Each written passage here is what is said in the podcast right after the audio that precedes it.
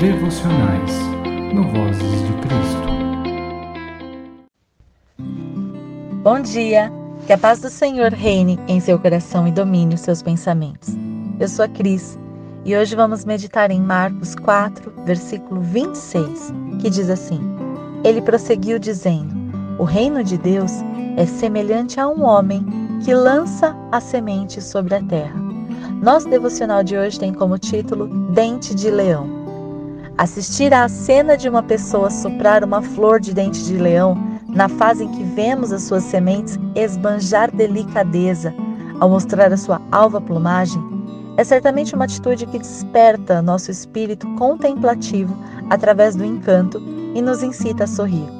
Essa flor despretensiosa já foi considerada erva daninha e hoje, devido ao conhecimento de suas propriedades medicinais, atreladas à facilidade de sua dispersão e germinação, inclusive nos solos mais escassos que se apresentam, tem se dado valor à sua presença singela, que se apresenta por todo o canto, entre jardins bem cuidados até nas mais adversas frestas na selva de pedra.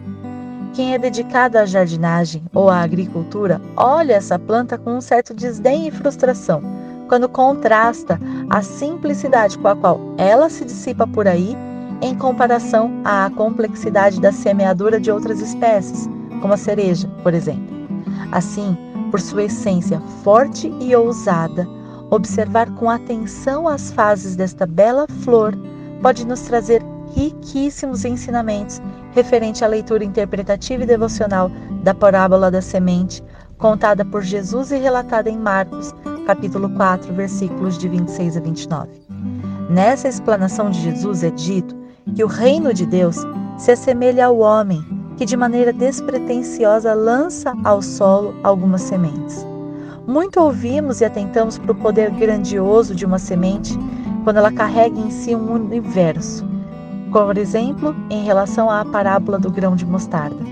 No entanto, nessa comparação, vemos que Jesus está nos mostrando a ação fundamental do homem, ou seja, o foco está na ação que abre caminho para o agir de Deus. Afinal, a semente lançada ao solo invariavelmente precisa desse seu auxílio para se espalhar e depois poder germinar, brotar e se tornar linda flor e frutificar, gerando novas sementes que garantirão a continuidade desse ciclo. Apesar do homem ser a peça-chave, esse serviço na obra de Deus não, ele não possui conhecimento de como o Pai usará as sementes que suas mãos lançarão por aí.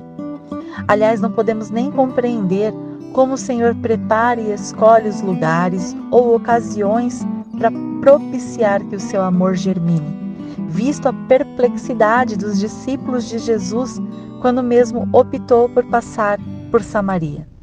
Ainda assim, o Pai precisa que os seus servos estejam apostos e alinhados com a sua voz para dispor de suas sementes quando for o momento escolhido por Deus. Ou seja, precisamos estar atentos, sermos fiéis, honestos e gratos para sermos bons instrumentos nas mãos do Pai sem ocupar nossa mente em como conseguir sermos efetivos nessa semeadura.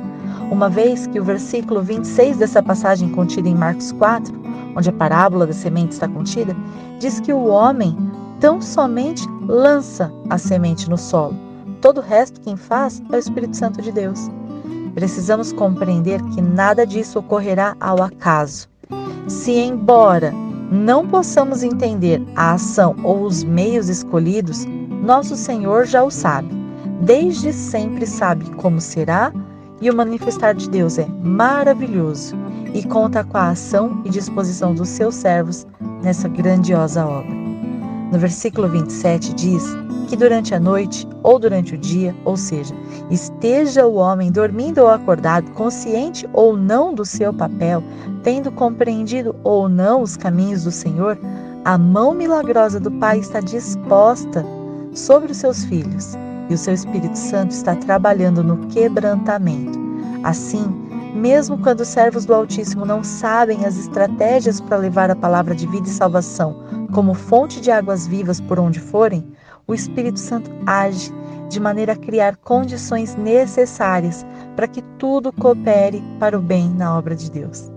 Temos então no versículo 28 a afirmação de que a terra por si só produz o grão, a saber, precisamos entender que esse campo fértil é o próprio poder de Deus Pai, que se comunica com o espírito de toda criatura, despertando para si próprio o seu fôlego de vida que colocou em cada um de nós, o qual se manifesta como mais fértil e propício solo para que receba a semente abençoadora que é Jesus. Glória a Deus!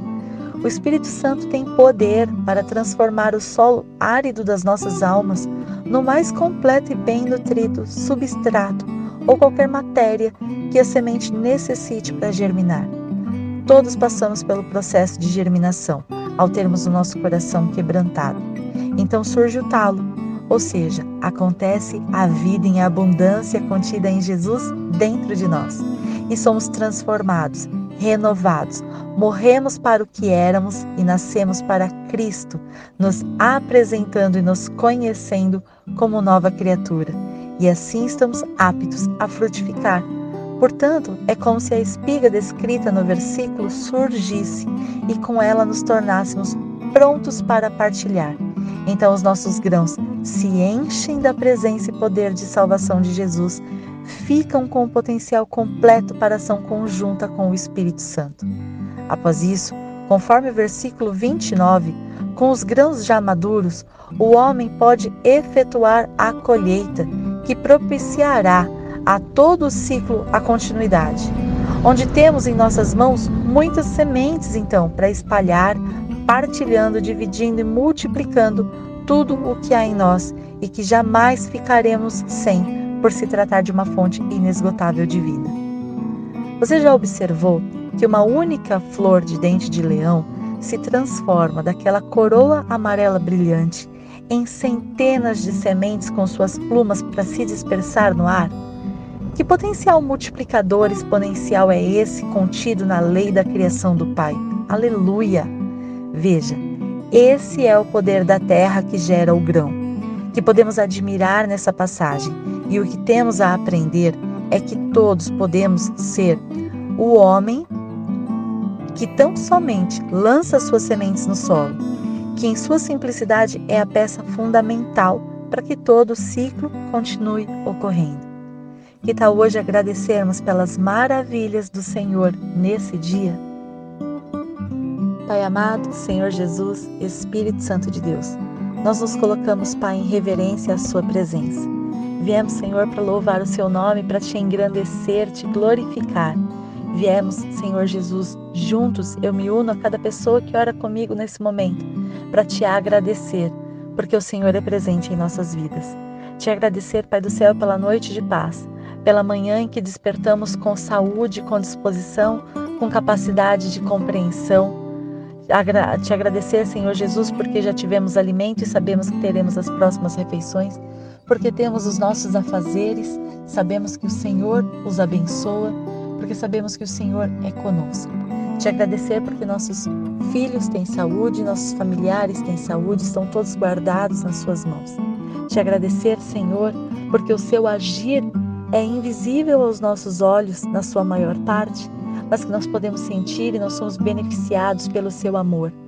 Pai, nós queremos te agradecer porque o Senhor está nesta terra que germina e frutifica o grão fortalece e faz com que o grão aconteça. Te agradecer, Senhor, por confiar em nós para que espalhemos as suas sementes, por nos fortalecer, por fazer gerar vida em abundância dentro de nós para que estejamos aptos a semear. Por permitir, Senhor Jesus, que nós sejamos capazes de sentir o seu amor de maneira a transbordar em nós para que nós queiramos semear por aí o seu amor. Te agradecemos, Pai, pela sua presença que transforma, que quebranta, que faz renascer, que gera vida verdadeira em todos nós. Pedimos, Senhor, que nesse dia o Senhor nos abençoe, nos proteja e guarde. Que o Senhor derrame o seu maná sobre a vida dos seus filhos e, nos, e esteja conosco em todos os ambientes. Guarde, Pai, os nossos pensamentos, os nossos sentimentos, para que nós não nos desviemos da Sua voz. Guarde, Senhor Jesus, os nossos ambientes de trabalho, guarde, Senhor Jesus, os ambientes escolares com nossos filhos, guarde e proteja nossos lares. Nos proteja e guarde enquanto estivermos nas ruas. Nos mantenha debaixo das suas asas, onde o mal não se achega. Esteja conosco, Pai, em tudo que nós precisamos. E, por favor, Senhor Jesus, que nós gere em nós capacidade de compreender quando é o momento propício para espalhar as sementes. Que nós sejamos luz em todo o ambiente onde nós formos, para que as sementes elas se espalhem sem que a gente tenha que se preocupar nessa na maneira com que faremos isso. Que elas se espalhem tão somente pela nossa presença que carrega o seu aroma suave por onde vamos. Pedimos, Pai, que nesse dia o Senhor nos proteja, livre guarde todo mal, nos leve e nos traga de volta para casa em segurança e paz. Em nome de Jesus, amém. Obrigado por estar conosco até aqui. Se você gostou da nossa devocional, deixe o seu like e se inscreva no nosso canal. Que Deus abençoe a sua semana e até a próxima.